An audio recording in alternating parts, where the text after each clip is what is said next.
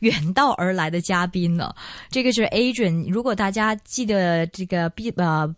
较早前，我是访问了一个马来西亚的这个 agent，那么他的这个代理呢是我们的听众，因为我们听众是 worldwide 全世界都有的，其中一个听众是马来西亚人。其实原来很多听众是马来西亚华侨在上网听我们做节目，他就介介绍这个 agent，他说：“哎呀，这个 agent 是在马来西亚很牛的，啊，然后还出书啊，然后已经经营了二十年的这个 agent 生意啊，他对马来西亚的 property 地产很熟悉的。”所以今天呢，我把他呢是从马来西亚请到香 港。Adrian 你好，你好欢迎你好好。你好其实 Adrian 说讲讲广东话说无所谓，其实你两、每每个语言都可以哈。那么 Adrian 好像是，呃，如果没有记错是 Skybridge International 这个啊、呃代理公司对不对？然后是自己是老板。嗯，看那样子像老板。 那么 Adrian 说，呃，刚才我开一玩笑，我是没有钱把 Adrian 从马来西亚请来。你是这次来香港是做什么的？可不可以跟大家讲一讲？誒、啊今次嚟到誒、呃香港係其實誒、呃最重要嘅目的係見幾個即係香港誒呃嘅、investor 誒、就佢哋就打算咧，其實一路以嚟你有大團就投資團落誒、呃吉隆坡或者誒喺檳城誒，you know 誒某啲地方佢哋有興趣嘅，咁樣誒。呃起嚟想即係話今次見面，誒、就要調查下有咩新嘅樓盤啊，或者有啲呃發展商嘅底啊，佢哋想起一起啦，咁樣嗰啲發展商係嘅底係好唔好啊？咁樣問問多少依依依依依類型嘅問題啦。就是很多香港的，就是有香港地产代理带一些香港的投资客去马来西亚。那么当然，香港代理没有你熟嘛，所以你也要飞过来介绍一下，就是当现在这马来西亚的投资情况。其实我想问问，一般是香港的大概什么样的人喜欢投资去马来西亚呢？其實嗯，香港嘅即係投資者誒冇話咩特別嘅嘅嘅嘅人嘅，即係話譬如誒。呃係保守啲嘅投資者啊，抑或進取啲嘅炒家，抑或係中意長線嘅而嘅投資者，後生嘅話年紀大啲嘅。後生嘅都有，家庭主婦年紀多嘅，大要家啊庭主婦都有，都。有，嗯咁佢哋投資嘅方式，咁就或者係長遠計嘅，或者誒、呃短期要賺一大筆嘅，咁都有嘅，即係投機嘅都有，有。投機嘅多，有投資嘅多，嗯，一半一半啦，真係。一半一半。嗯， OK，啊，馬來西亞係過去我們上一次說嘛，在過去幾年已經漲了 double 了。所以你投機都 OK 嘅，如果係 double 嘅 話，啊，不過我想問問，一般香港的投資客，他們喜歡去馬來西亞買乜嘢 size 或者係乜嘢 lump sum 嘅樓啊嘅 apartment 啊，係買乜嘢嘅？嗯，如果你同幾多錢嘅？你你如果你同即係攞大陸嘅嚟比較咧，我發覺到即係話大陸嘅投資者大多數買 condo 或者誒、呃 apartment 咧係好大噶方尺啊，大陸中意買係啲好啊大，三三呃誒二二千至到三千誒尺哇左右啦。嗯哼但相反香港嘅咧就大大多數都係千幾啊，即係話九百至到千二千五方尺嘅單位啦。嗯，誒、我發覺都係咁樣嘅 trend 嘅，真係明白，就是香港嘅買少一點，係千零尺左右嘅，係大陸嘅中意二三千尺嘅，咁、啱。但係誒嗰個數目咧係大陸人個人數同香港人嘅投資人數係差唔多，因為邊個方面多少少啊？係誒、呃最近即係呢兩年咧，即係大陸嘅增加咗好緊要。嗯，幾因為多啊？大概你呃自己覺得？如果可以講嘅咧，都係六六十至到七十 percent 啦。！哇，嗯哼嗯哼，其實好緊要，因為誒、呃越嚟越多馬來西亞嘅發展商咧，就誒喺、大陸嗰度做好多 promotion。嗯。誒、呃咁樣就有少少誒誒、呃 result 啦，就有誒、呃成就啦。咁樣就猛咁帶團嚟嚟買啦，即係有啲係包埋飛機票。即係你，如果你肯買嘅，你落訂嘅，呃有有有有啲誒 developer 真係包埋飛機票，包埋酒店房，嗯誒、帶你落帶你落吉隆坡咁樣嗯嚟嚟嚟簽字啊，嗯嗯咁上下咯。就是大陆人，我知道在全球你都会找到他们的脚步，嗯，脚印。你在美国嗯纽约也好，San Francisco 也好，你在甚至日本也好，你在新加坡也好，马来西亚也好，香港更不用说，都会看到他们的这个。这个踪影的，但是他们主要这些啊、呃内地客，他们是因为是嗯、他们投资目的是一个呃中长线的投资目的，还是炒家为主的，还是说他们想拿身份的移民的哪方面多一些？其實誒、嗯我發覺到誒、大陸嘅人去投資喺馬來西亞係要攞即係 permanent residency 身份对啊，身份係嘛？居留身份係对啊係啊，佢哋有可以嘅。希其實唔可以㗎，其實啊唔可以！嗯我㗎，真的有误解，不是说投资买一个嗯唔係咁易，唔唔係系咁容易係㗎。但係而家即係目前為止，馬來西亞我哋政府咧係有比起另外一個選擇，嗯，即係譬如話，我哋唔會俾你誒、呃太過 long term 嘅誒、呃 permanent residency，、但係我哋會俾誒、呃十年嘅 visa，哦，十年嘅 visa 你就可免以签出出入免入签证而已係啦，可唔可以係啦做嘢？唔可以做嘢，即系无论我投资几多百万都唔得，唔得，即即系你买买你楼以买楼嘅方式嚟由移民系唔得嘅，马来西亚。誒唔得嘅。哦，哎呀，这个真是我的错觉。但係好我聽到 rumor 就話買咗樓就可以攞移民，其實係錯嘅。啊，唔得噶，移民移民即係話叫做英文叫做 permanent residency 啦 Yes，係冇可能攞到但係居住權呢，居住權，即就係係十年，啊十年啦，十年入邊。但係又唔可以做嘢嘅。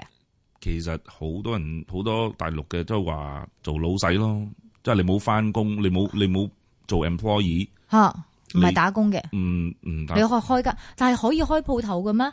你開鋪頭你都要你自己馬來西亞嘅身份啊嗰啲㗎，你都可以嘅咩？其實可以嘅，哦，OK，可以啊嗰嘅，啲人就去馬來西亞去開做生意啊。好似做餐館啊，嗯但係你十年啫噃，十年之後又點呢？嗯十年之後，跟住你再 renew 咯，你哦再申請個 re 再 renew 過咯，哦，即係你可以不停 renew。係啦，咁就而且呢十年我可以逗留幾耐都得，唔係話一年一定要出入一次嗰啲。唔使噶，唔使噶，十年入邊係出出入入，但係要交隨唔交税，使唔使交税？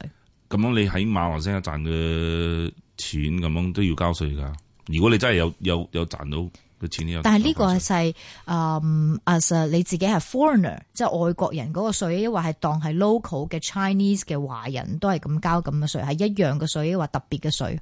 如嗯果係賺到錢，如果係 business income 嘅咧，就係誒同我哋一 Malaysia 樣嘅華人一一樣嘅。嗯誒，佢哋要 declare 啦即係要要報啦。 ，I see 如果真係有收入嘅，所以如果係我買樓就可以有個買幾多幾多錢嘅樓就可以話有個十年嘅即係其 visa，實你唔使買樓，你都可以攞，你可以申請十年嘅 visa 嘅。唔使買，譬如嚟講，如果你係誒即係五十歲以下嘅咧，係誒呃條件就係其中一個條件就係你要誒放開三十萬嘅 fixed deposit，嗯，就擺喺擺喺馬來西亞嘅銀行。即係六七十萬港紙啦。系啊，如果你係超過五十歲嘅咧，你淨需要擺诶 hundred fifty thousand ringgit，即係話十15五萬萬啊。嗯，就可以，係你買唔買屋係隨便你，但係如果你有呢個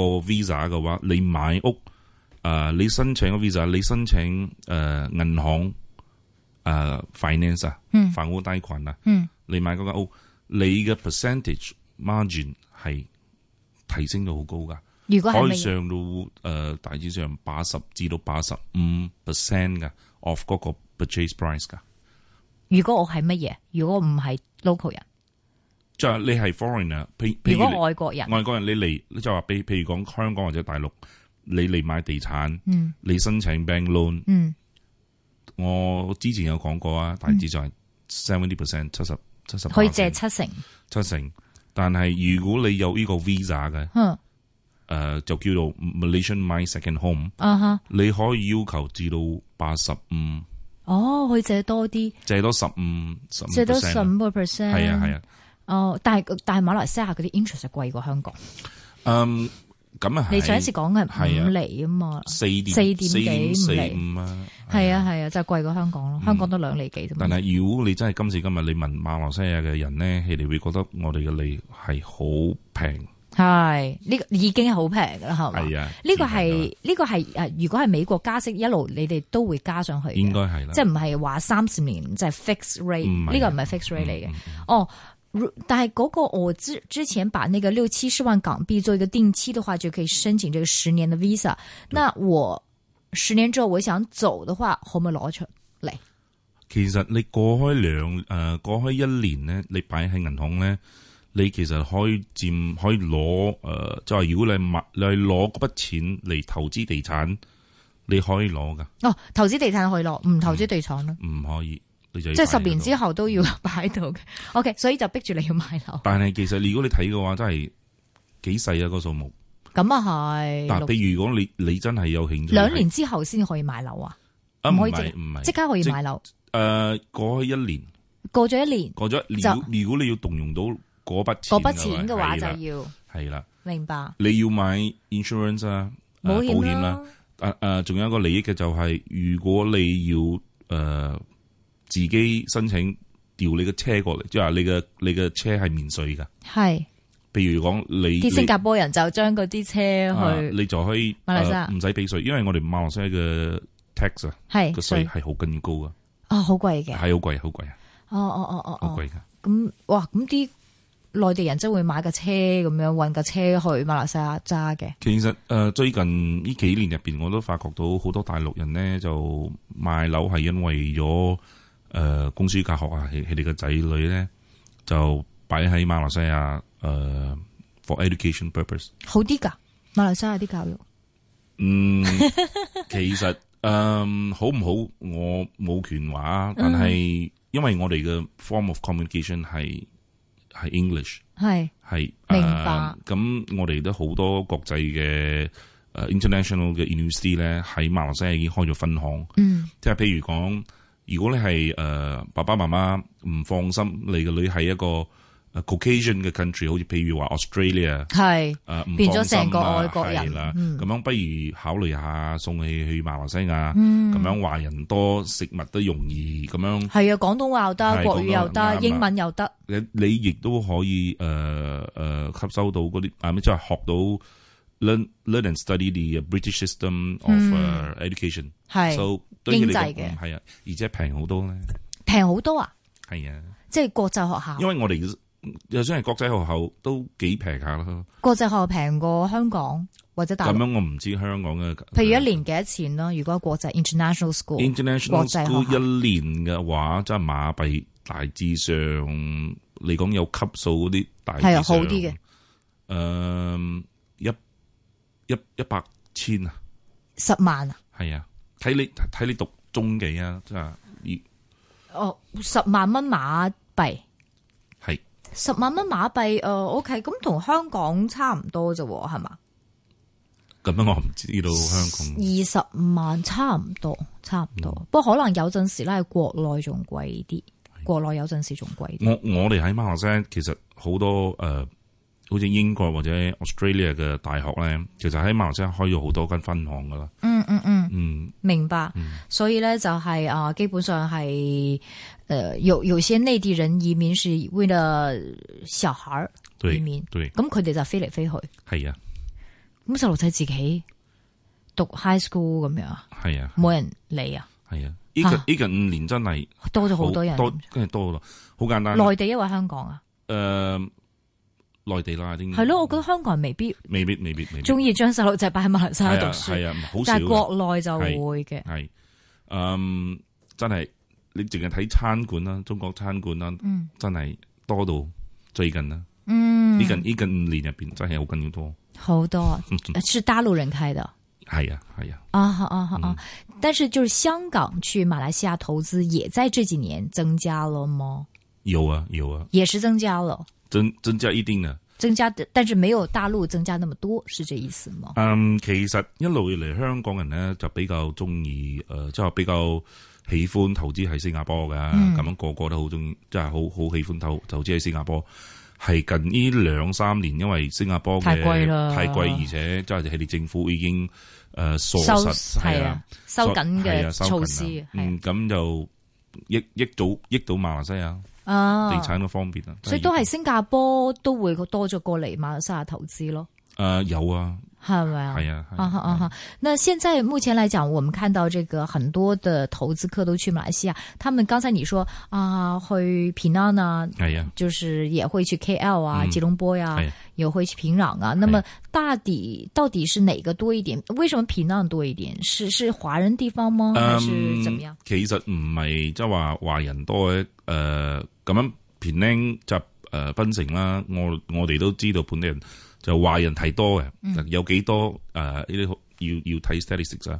但係好多人嘅誒嘅角度睇法係變靚係好似一個小香港，或者小新加坡，嗯即係佢個地佢個地誒、呃比較細啲啦。嗯咁樣地產你有海啊，你有海，你食物係喺檳城係好好出名噶。嗯咁你其實你問誒、呃 even local 誒、我哋都好中意喺檳城啊。誒檳城好食啊，嗰啲嘢係啊，好檳城味道啊地產嗰啲價錢咧，其實你而家目前為止都其實都飆到好高噶。系啊嗯，啊多少呢？嗯，而家最高嘅我所知嘅就大概一千八百蚊馬幣啊。嗯，誒、一方尺。誒、啊平均嘅如哇果都真唔平喎，係對一哦千八最近嘅吓最近嘅，吓如果一路以嚟嘅咧，誒、譬如講係話近海灘嗰啲咧，誒、吓，大致上都一千千二一方尺啦。依家最近嘅即係上個月嘅有一個發展商就幾出名下㗎，誒、呃就一千八百蚊一方尺啊，嗰個係咪最貴噶？算係最貴喺檳城喺最貴係啦，算係檳城最，但係誒。嗯即係三四千蚊一尺咯喎，真係唔平喎，以馬來西亞嘅 standard 嚟講，其實都係賣到好好，誒、賣得好好，好好啊賣俾邊個？新加坡、日本啦，嗱、誒、香港都有啊。照我所知噶，誒、本地馬來西亞人咧人話，嗯因，為我哋我哋喺吉隆坡，如果真係投資喺檳城嘅，其實係當係一個度假村咯。咁點解？哦，就是一般什麼人會買到邊城呢？是應該在 KL 已經有物業才會去買邊城。如果我係啊，係咪即係你係啊第一次去馬來西亞投資，一定先諗 KL 噶啦，係係嘛啊，係啊，吉隆坡係啊，係係係。嗯， OK，所以檳城係中意，譬如新加坡嗰啲人已經係好熟噶啦，所以買多個度假嘅地方啱，啊。哇都唔平喎，唔唔平啊唔平啊三四千蚊一尺喎。咁本地誒、本地誒、呃檳城嘅人咧，就唔會出咁嘅價錢噶啦。 啊咩意思啊？因為千千幾蚊對檳城嘅人其實貴係啊太過貴啦。係啊，普通嘅檳城人咧，如果真係投資嘅話，佢哋唔會俾超過，照我所知估計嘅，應該唔會超過六七百蚊，六七萬蚊，係啊，唔會超過呢個係二手嘅。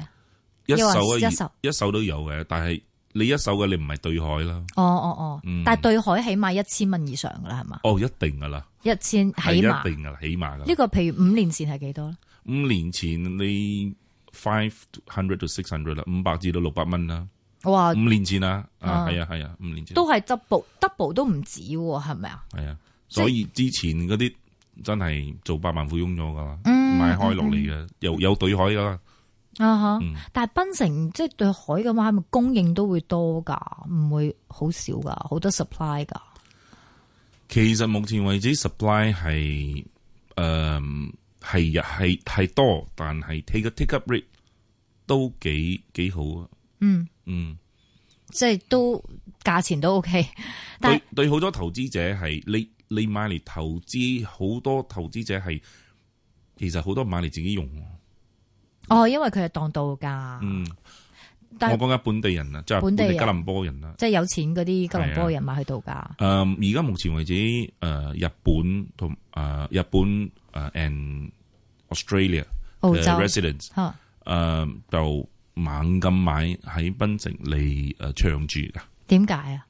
Malaysia 澳 my second home，你記得哦，嘛就係嗰個 scheme 係啦，嗰、個 scheme 就吸引到佢哋，因為誒檳城出咗名，海灘食，哦嗯好食啊，係啊，嗯呃真係好食。係啊，誒、所以就係啊，就就 response 係好好啦，係啊，因为我我知道在几年前不是日本发生过海啸嘛，嗯，呃，泄射了辐呃辐射嘛，係那时候好像很多日本人去用这个 second home scheme 来到移民去马来西亚，是真的吗？真嘅，是哈，真嘅。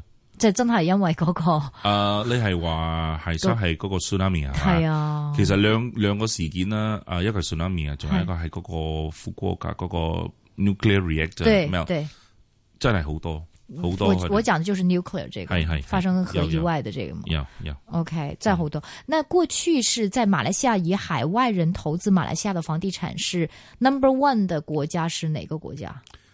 第一，而家嗯，如果我可以答到你，應該新加坡誒，其應實該係新加坡最多咯。新加坡一定排第一啦，第二咧第二係誒 Bangladesh。吓？啊點解 Bangladesh 啊孟加拉？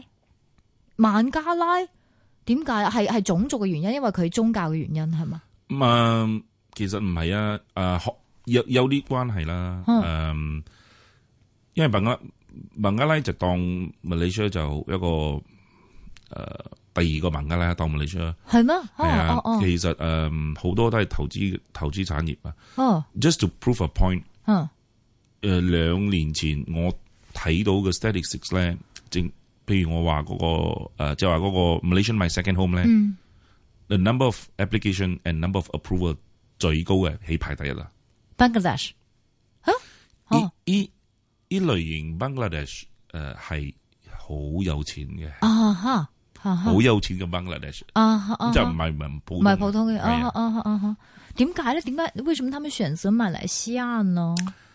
嗯，其實佢哋都有投資其他國家嘅，嗯，咁樣即係多餘錢就宗教方面係咪即係馬來西亞好多個宗教？有啊，有少少，嗯即係係你唔同嘅宗教，印度人啊係、係中國人啊、福建人啊、台灣啊、係新加坡都 feel comfortable 嘅。係嘛嗯，但係多數 Bangladesh 嘅 invest 誒投資嘅係淨係市中心啫，即係話始終 KLCC KLCC，離佢嗰啲佢哋唔會睇嘅。我啱想想問你啦，係啊，我自己本身都有走幾轉咗噶啦，喺 Bangladesh。係啊，係啊，其實如果我今日冇嚟香港嘅話，就去 Bangladesh 我。我嘅同哦事而家就喺 Bangladesh 哦，就誒俾緊演講啊，即係話嗯 promote Malaysian properties 噶啦。大概通過你哋即嗰啲孟加拉人去馬來西亞投資，大概會買幾多銀碼嘅？啊，唔會太貴嘅。嗯，誒，呃譬如話佢哋會買誒千一千幾尺千五百，你講尺啊尺哦尺唔需要太大㗎，細㗎，細嘅單位㗎，大概八百八百至尺到一 KLCC 千嗯。咁係幾多錢度啊？嗯，百幾萬，係啊，百幾萬馬幣，即係係啊三百萬唔使，二二三百萬。嗯。咁其實以以如果以銀碼來算嘅話，是不是大陸人是銀碼最多的？是係即係最多嘅，最有錢嘅都係大陸人。係係。咁你係咪應該睇 concentrate 喺大陸呢邊？到？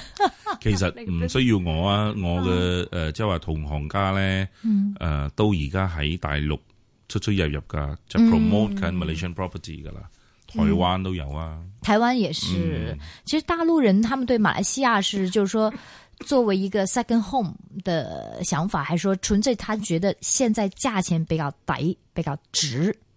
誒唔一定啊，因為你睇誒好多國家嘅地產，你係冇 full ownership 噶。嗯，馬來西亞我哋你可以買 freehold land 嗰個 title 係 hundred percent 你嘅名嘅。那我想問，現在如果是國內人跟香港人，是不是還是 KLCC 跟 Bangladesh 孟加拉人都係一樣？因為我哋覺得最安全、最 safe 嘅地方就係 KLCC，是不是呢？其實大部分都係 KLCC 啊，比較即係最中心，係啊，吉嗯隆坡市中心。誒、但係如果你比如話誒，而、家開始好多韓國人咧、日本誒誒、呃還有誒、呃 Europeans，嗯，誒希利就會揀誒、呃、選擇嘅一個地方叫做 Mont Kiara。啊，咩地方？ Mont Kiara 其實係離佢大致上十五個誒、呃 kilometers 啊，佢係一個大部分都係 condo 嚟㗎，全部離係 KLCC 幾遠？大概 fifteen kilometers 啊。由車有冇地鐵？冇，哦，但係全部即係翻工，即係外國人好好好好誒喜歡住嗰邊咧，係因為大部分全部都係外國人住嘅。外國人住。OK，點解中意嗰度咧？環境誒、好嗯環境啊，因為先後嘅發展商即係 originally 係 plan 係 invite 多啲 expatriate，嗯即係唔需要住 KLCC 啦，嗯啊你可以考慮住 your Montclair 嘅地方。 ，Montclair 係啊，其實誒、呃大部分都係 condo 嚟㗎。但係佢嘅供應多唔多？一啲空嘅地方有供應好多嘅話，都升升值唔到噶啦。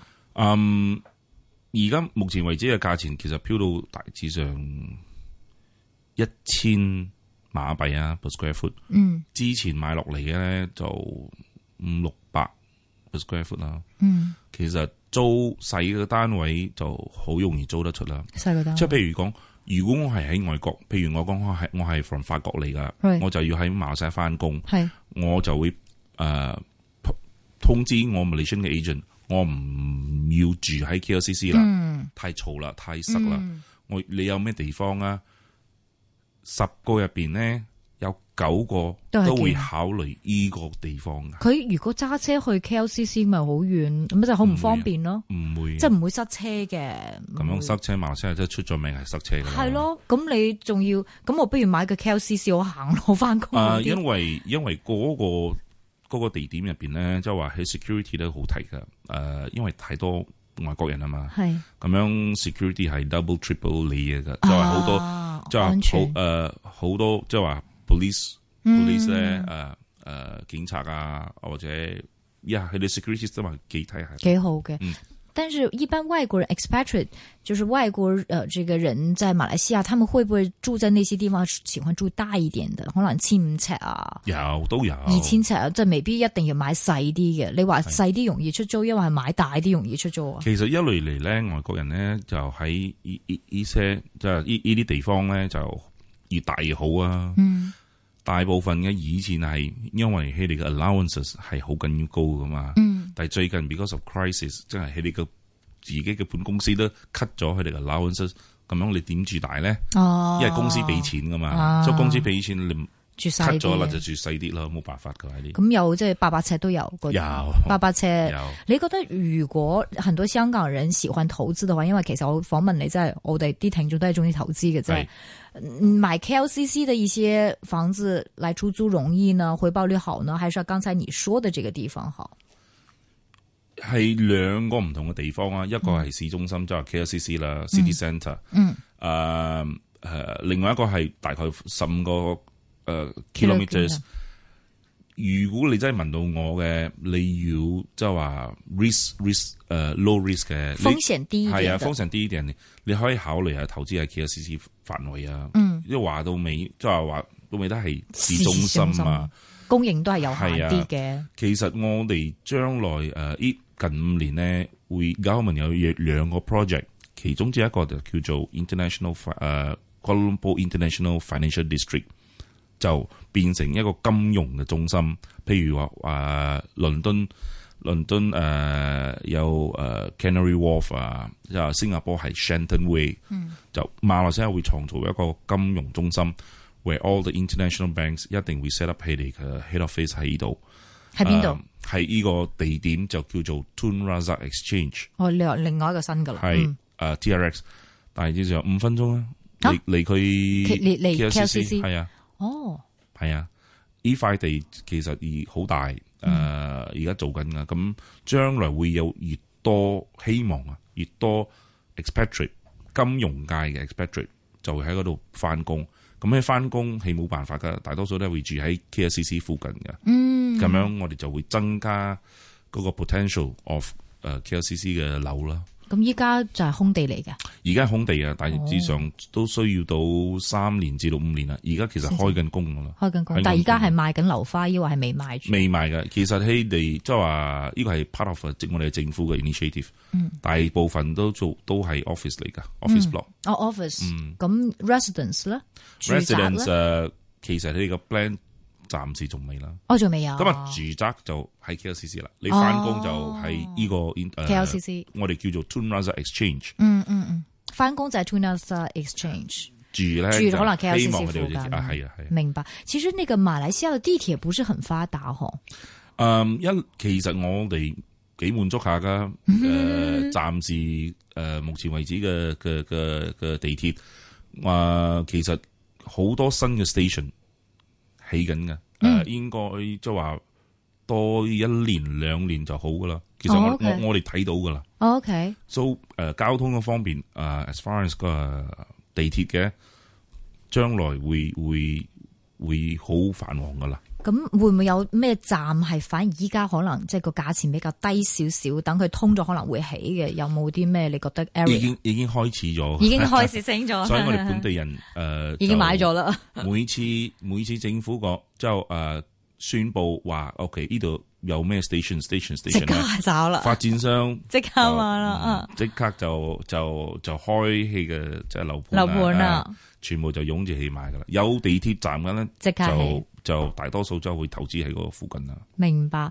嗯，但是我記得上次訪問你嘅時候，我都說喂，你以前都好穩步增長嘅啫，好少就揼一聲噶啦。呢五年咧，我是不是因為外國嘅投資，譬如大陸嘅投資啊、香港投資多咗咧，令到個價錢嘣一聲起咗？即係如果依家我哋去買馬來西亞嘅投資嘅話，會唔會風險幾大下？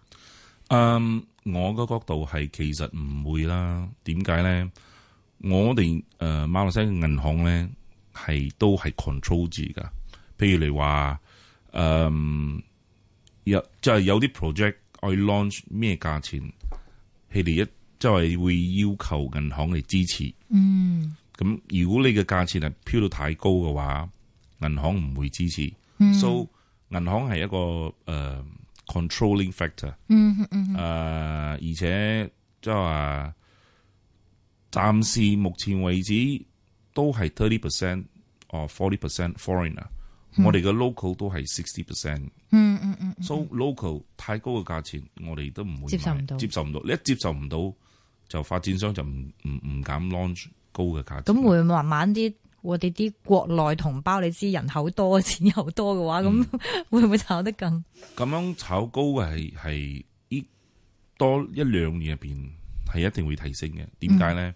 因為新加坡目前為止係撳即係鎖到好實，因為大陸或者香港係 first preference 係 always 新加坡，係啊，但係而家鎖到咁實，啲人去馬來西咁亞，就嚟馬來西亞咯。但係問題遲啲可能一兩，大家講緊出年美國會加息噶嘛。嗯咁呢、個加息唔知會對全球啲資產有啲咩影響？你覺得會唔會過得一兩年後 個樓會有啲嗯，我嚟馬來西亞，如果我可以用誒、呃 history 嚟嚟解釋嘅歷史？嗯呢三十年入邊，你可以調查我哋嘅價錢。嗯係冇跌到咁離譜噶。